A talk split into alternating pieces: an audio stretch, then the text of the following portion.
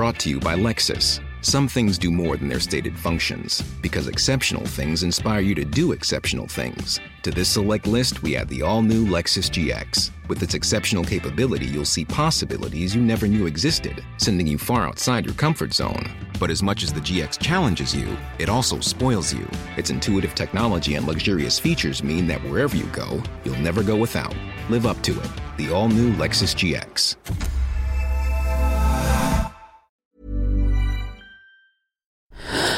Louis.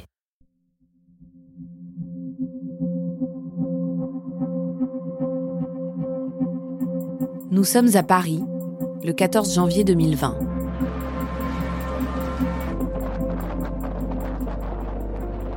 Sur l'esplanade du Trocadéro, en face de la tour Eiffel, deux carcasses de dauphins gisent sur le sol dans une flaque d'eau et de sang, devant des passants et des touristes ahuris. Derrière ce qui ressemble à une scène de crime, des militants tiennent une banderole où il est écrit Des milliers de dauphins comme celui-ci sont massacrés chaque année en France pour que vous mangiez du poisson. C'est l'association Sea Shepherd qui est à l'origine de cette action coup de poing. Ce jour-là, au Trocadéro, elle entend dénoncer précisément les prises accidentelles et les techniques de pêche peu sélectives, qui sont la cause de ces animaux morts. Sea Shepherd est très très actif sur le sujet. L'assaut dispose même d'un bateau sentinelle qui traque les navires de pêche français et filme les remontées de filets.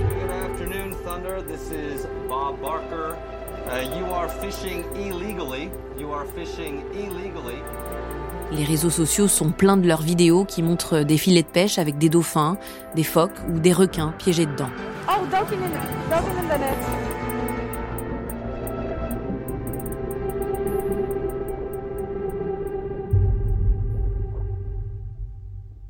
Cette opération de Sea Shepherd n'était ni la première ni la dernière. L'association ne recule devant rien.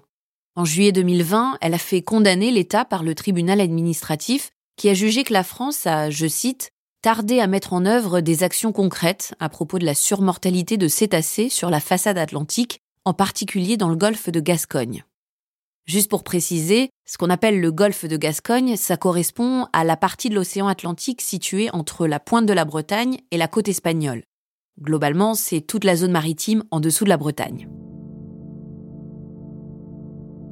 Pour revenir à Sea Shepherd, fin mars 2021, l'ONG a fait appel au Conseil d'État pour demander la suspension de la pêche et le renforcement des contrôles dans le golfe de Gascogne, toujours pour éviter les captures accidentelles. Mais la requête a été rejetée, le Conseil d'État se déclarant incapable de juger de ces sujets.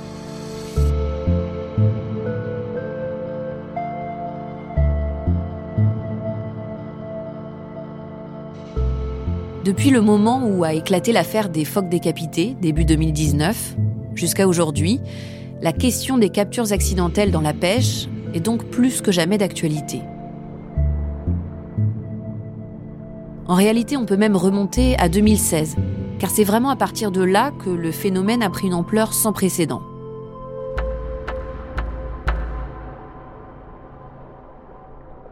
Depuis cette année-là, on enregistre des chiffres records de mammifères marins échoués sur nos côtes, en particulier sur la façade atlantique.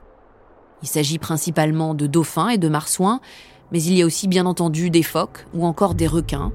La plupart des animaux autopsiés possèdent des traces de capture d'engins de pêche.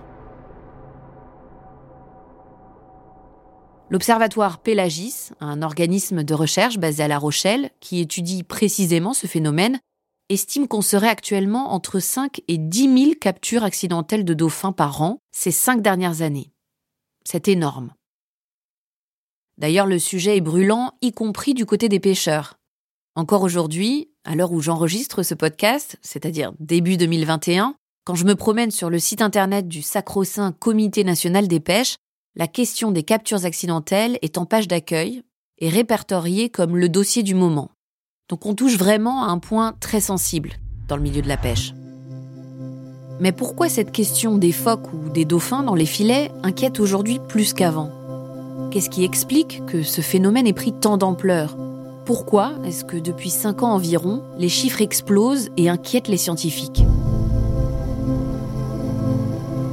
Je suis Camille Maestracci. Bienvenue dans à flot et à sang.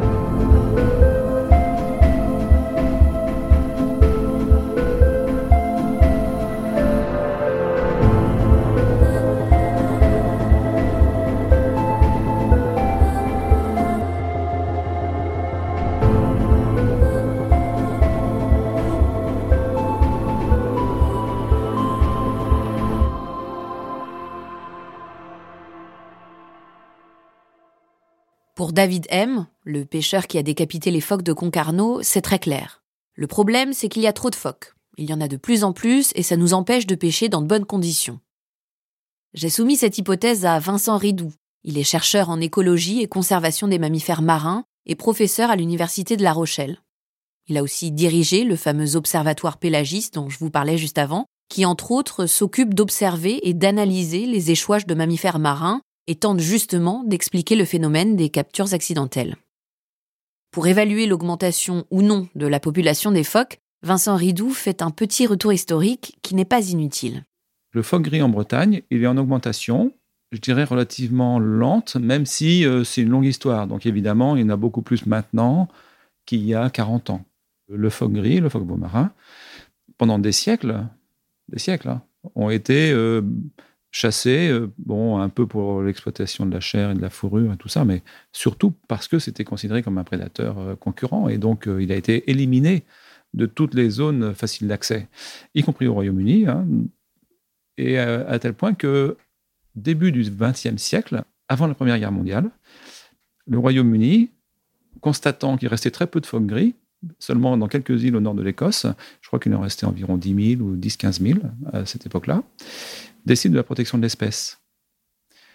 En France, on parlait même pas de phoque gris, c'était une espèce qui se voyait plus, quoi. Parce que euh, voilà, avait été euh, éliminée euh, à peu près totalement, quoi. Où il y avait quelques visiteurs de temps en temps, mais c'est tout. Et en France, on commence à les revoir dans les années 50, 50, 60. On commence à en revoir, mais quelques unités, quoi.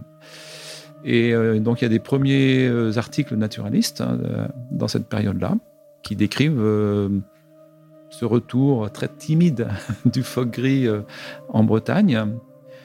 Dans les années 90, euh, il y avait euh, régulièrement les 40, 60 phoques dans l'archipel de Molène, pratiquement aucun sur l'île de Saint. Il y en avait une trentaine aux sept îles. Et puis maintenant, bah, je pense qu'on en décompte souvent plus que 100. Quoi. Donc il y en a réellement plus. Mais c'est échelonné sur euh, une période de 50 ans. Donc c'est un taux d'augmentation euh, qui est du genre 4 euh, ou 5 par an. C'est pas quelque chose d'une augmentation en flèche. Ce qui est à peu près le taux d'augmentation du phoque gris en général depuis un siècle. Du coup, euh, ça me fait rire ce que vous dites parce que euh, les pêcheurs euh, avec qui j'ai parlé, notamment ce pêcheur qui s'est vu condamné pour avoir découpé la tête du phoque, etc., lui parlait d'une surpopulation de phoques qui était surprotégée et qu'il fallait réguler leur population parce que c'était ça le problème. Alors, je vais vous raconter juste l'histoire qui s'est passée au Royaume-Uni, parce que la protection du phoque gris, et du phoque marin d'ailleurs, ça a commencé au Royaume-Uni, pour toute l'Europe, parce qu'ils ont protégé ces espèces en 1912.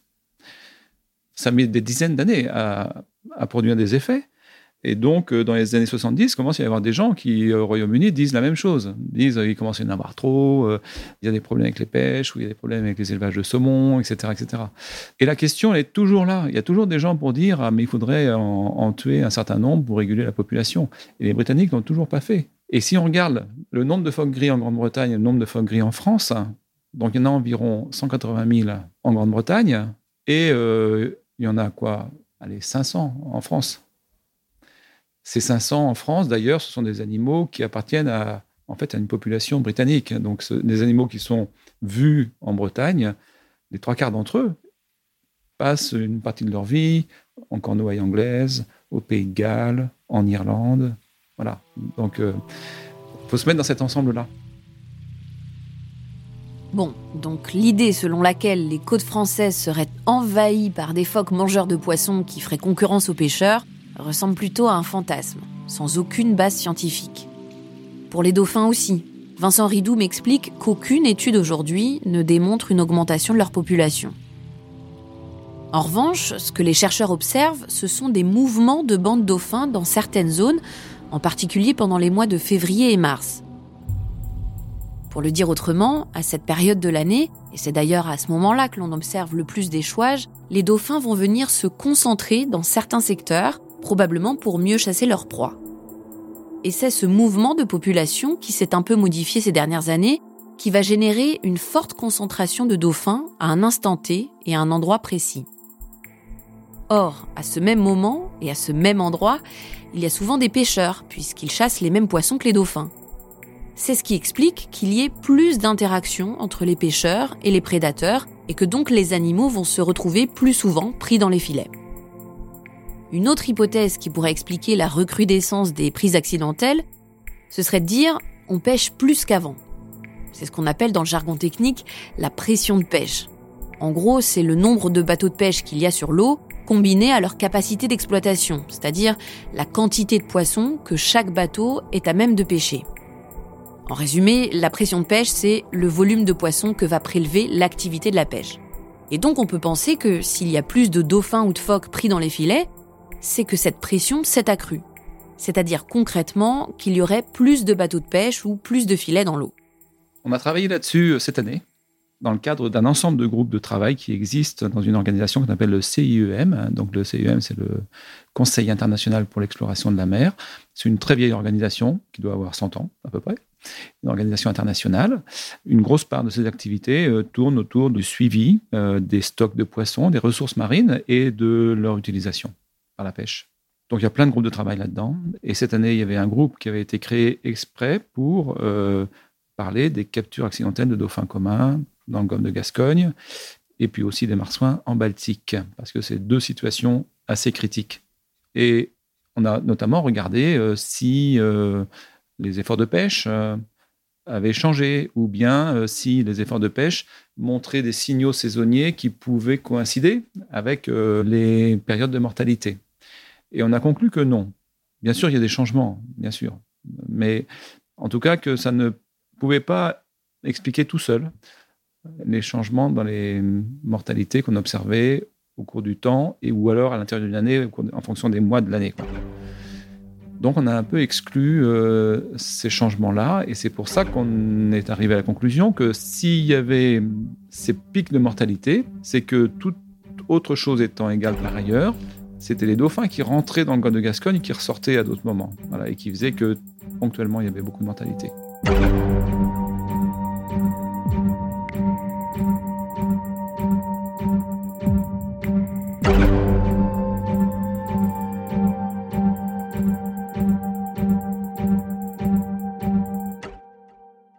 Jusqu'ici, ce que je retiens de mon enquête, c'est qu'il y a de plus en plus de dauphins et de phoques pris dans les filets des pêcheurs. C'est un problème pris très au sérieux par les ONG, par les scientifiques et par les pêcheurs eux-mêmes.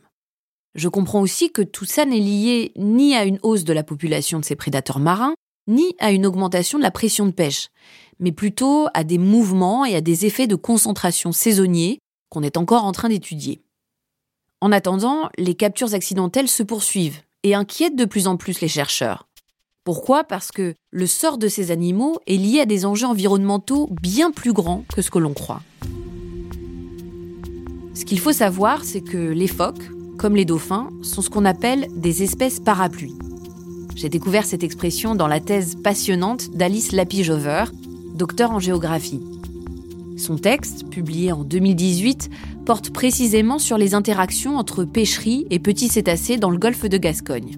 Elle écrit par exemple que ces animaux sont particulièrement sensibles aux pressions anthropiques, c'est-à-dire aux activités humaines. L'une des raisons à cela, c'est que ce sont des mammifères qui se reproduisent très lentement. Donc, si l'homme, à cause de la pêche par exemple, détruit beaucoup de dauphins ou de marsouins, il risque d'avoir un sérieux impact sur la population de l'espèce. Elle ajoute que ces espèces se révèlent être un bon indicateur de l'écosystème et que leur conservation permet de protéger également d'autres espèces. C'est tout le principe d'une espèce parapluie.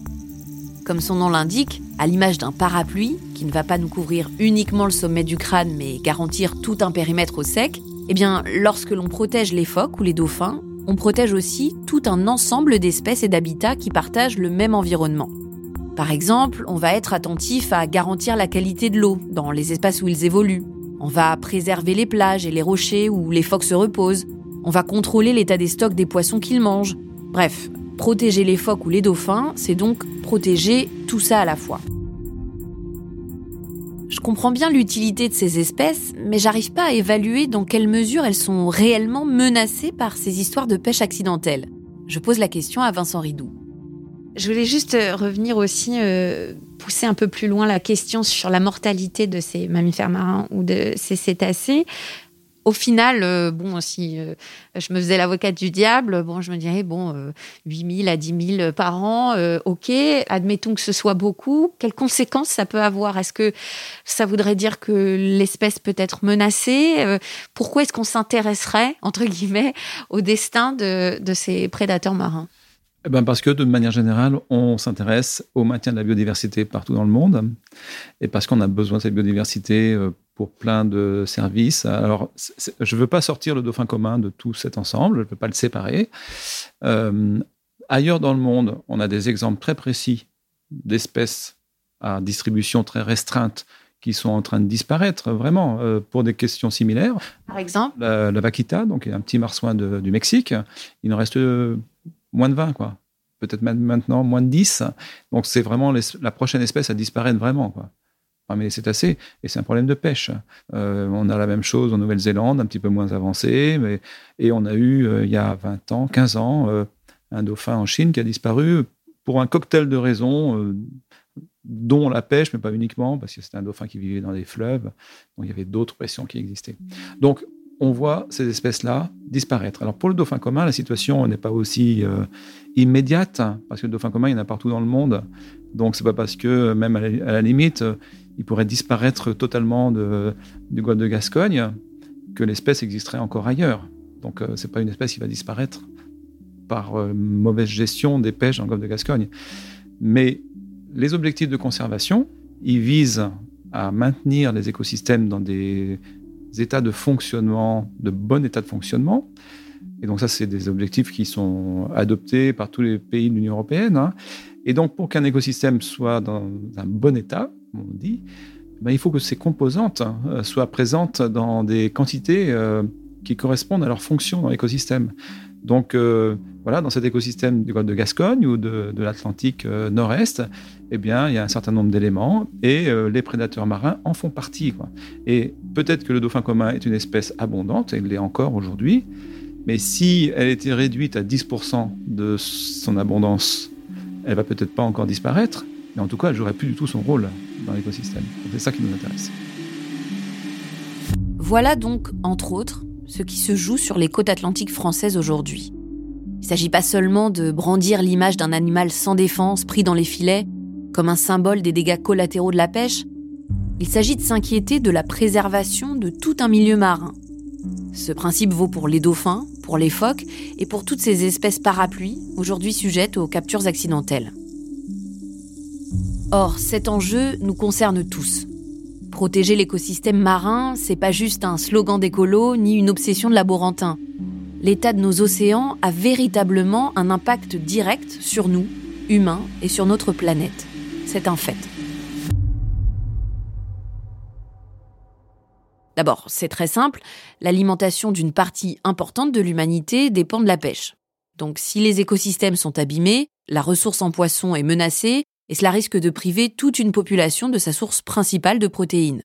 Je pense à tout un tas de territoires côtiers dans des régions pauvres, en Afrique ou en Asie par exemple. Par ailleurs, le poisson ne nourrit pas seulement les humains. Donc l'état des océans, et donc des stocks de poissons, va avoir un impact sur tout un tas d'autres espèces, comme les ours par exemple ou les oiseaux. L'autre enjeu clé de la biodiversité marine, c'est la lutte contre le changement climatique. Les mers et les océans sont ce qu'on appelle des puits de carbone. Grâce à de minuscules êtres vivants, comme le plancton, l'eau va absorber les gaz à effet de serre et permettre de réguler la température de notre planète. C'est pas comme si le réchauffement climatique faisait partie des plus grandes menaces qui pèsent sur nous aujourd'hui. Tout ça pour dire qu'en fait, derrière le côté tristoun d'un pauvre phoque pris dans les filets, en tirant le fil, il y a un enjeu de préservation de l'environnement hyper important et qui nous touche, nous humains, au même titre que les animaux. Et au fond, c'est ça qui se joue quand on aborde de manière globale le sujet de la pêche.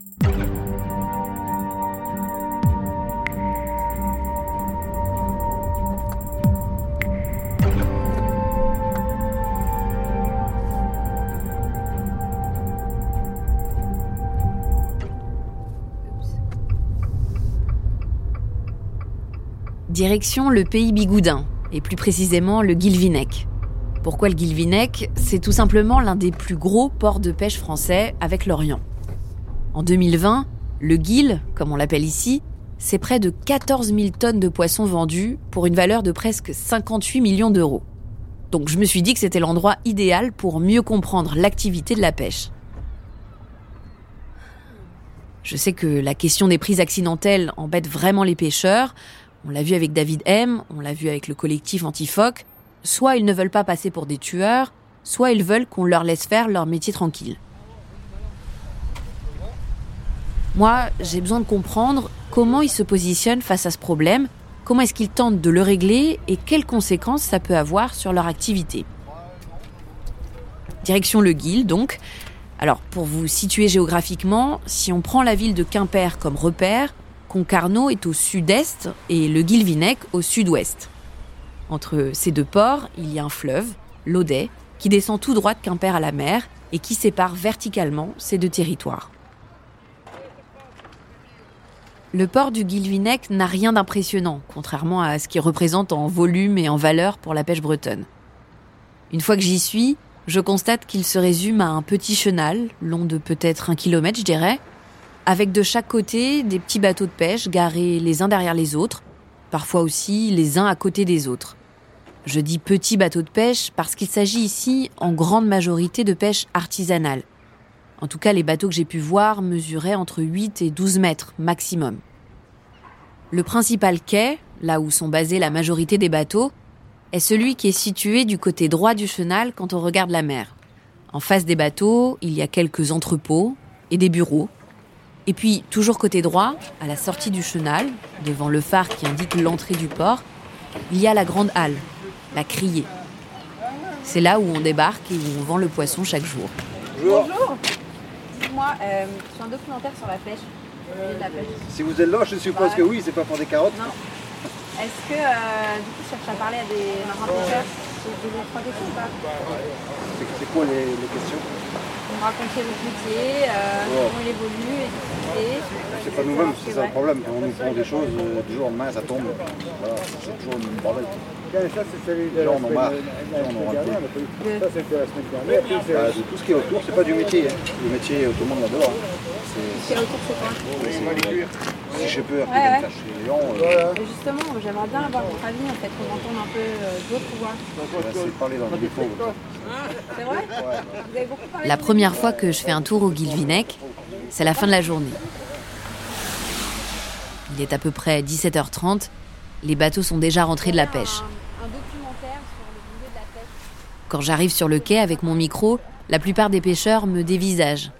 Ils me regardent, l'air curieux, me sourient, mais se détournent vite dès que j'approche. Vous pouvez toujours pas? On est tous gentils, hein, mais après, voilà. on, est, on est un peu bourru. Je tente ma chance de bateau en bateau, en quête de témoignages, mais l'un après l'autre, ils me font comprendre qu'ils ne souhaitent pas tellement répondre à mes questions. vais là et je reviens, hein, vous bougez pas. hein. Ça m'étonne pas vraiment. Le milieu de la pêche a la réputation d'être plutôt difficile d'accès, et les marins ne sont pas connus pour être particulièrement bavards.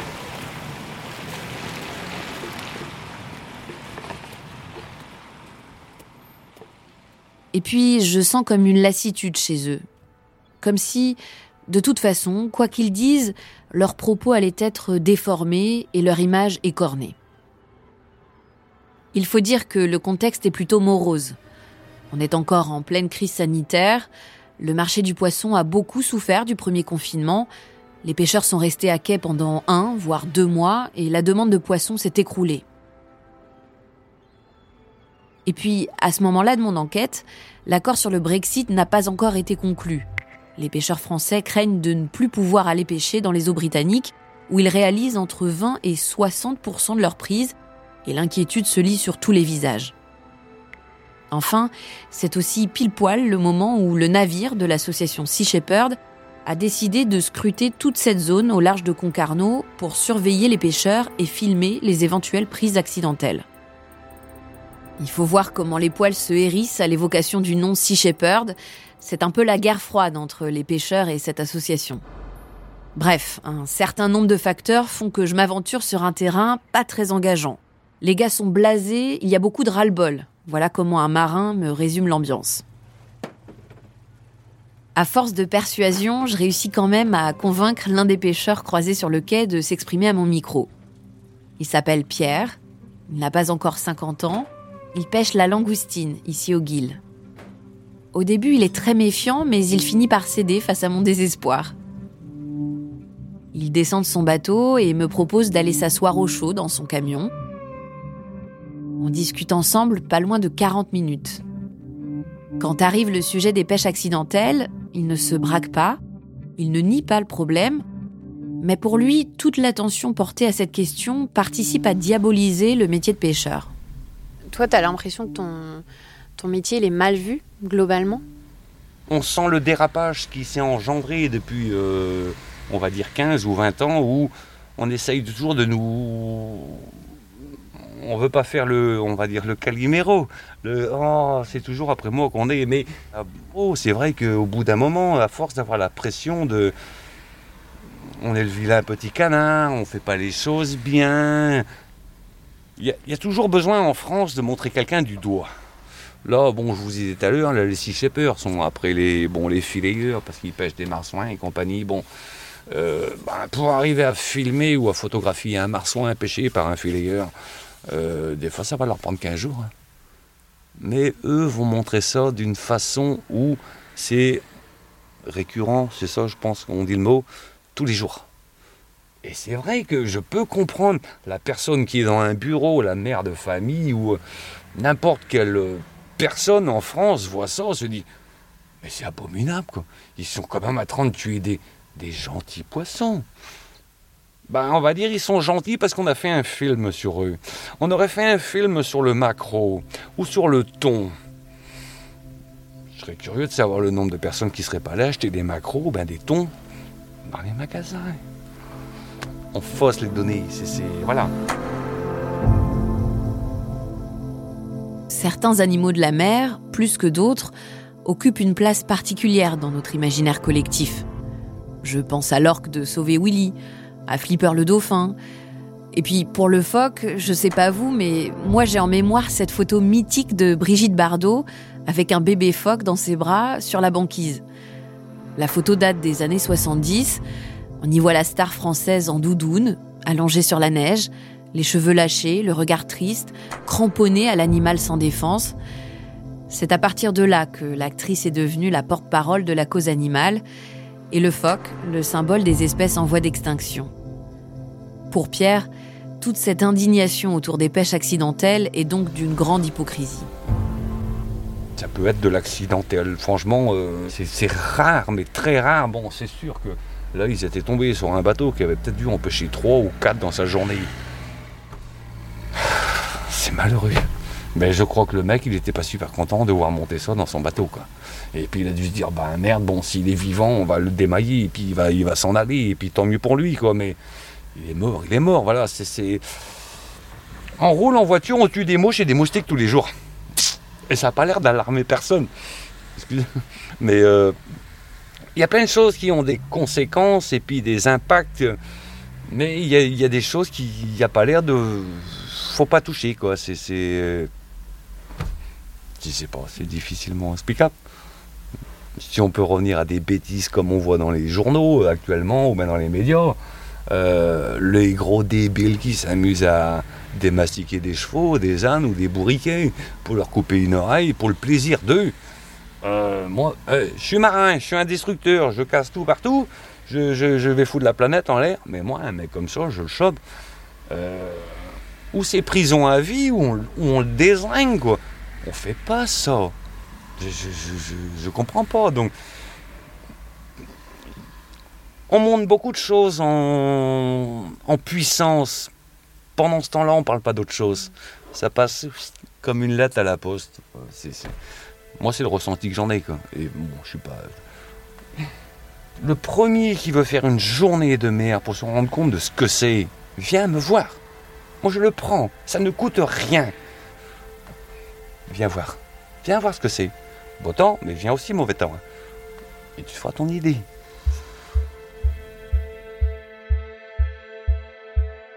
Qu'à cela ne tienne. Oui, je veux voir. Je suis là pour ça. Je veux découvrir la réalité de ce milieu, ce qui se joue sur l'eau, sur les bateaux, dans les maisons et dans les assiettes. Je veux comprendre les contraintes auxquelles la pêche est confrontée. Les contraintes environnementales, les contraintes politiques, les contraintes financières. Je veux saisir le paradoxe qui permet à ces hommes d'exercer un métier avec tant de passion, tout en continuant à faire des ravages autour d'eux.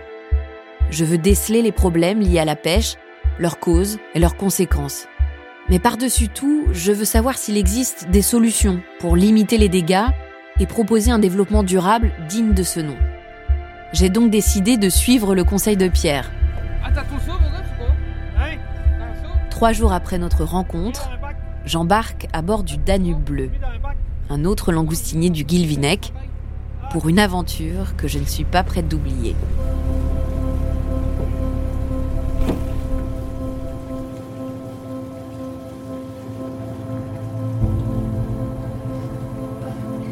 Je suis Camille Maestracci et vous venez d'écouter le deuxième épisode d'À flot et à sang.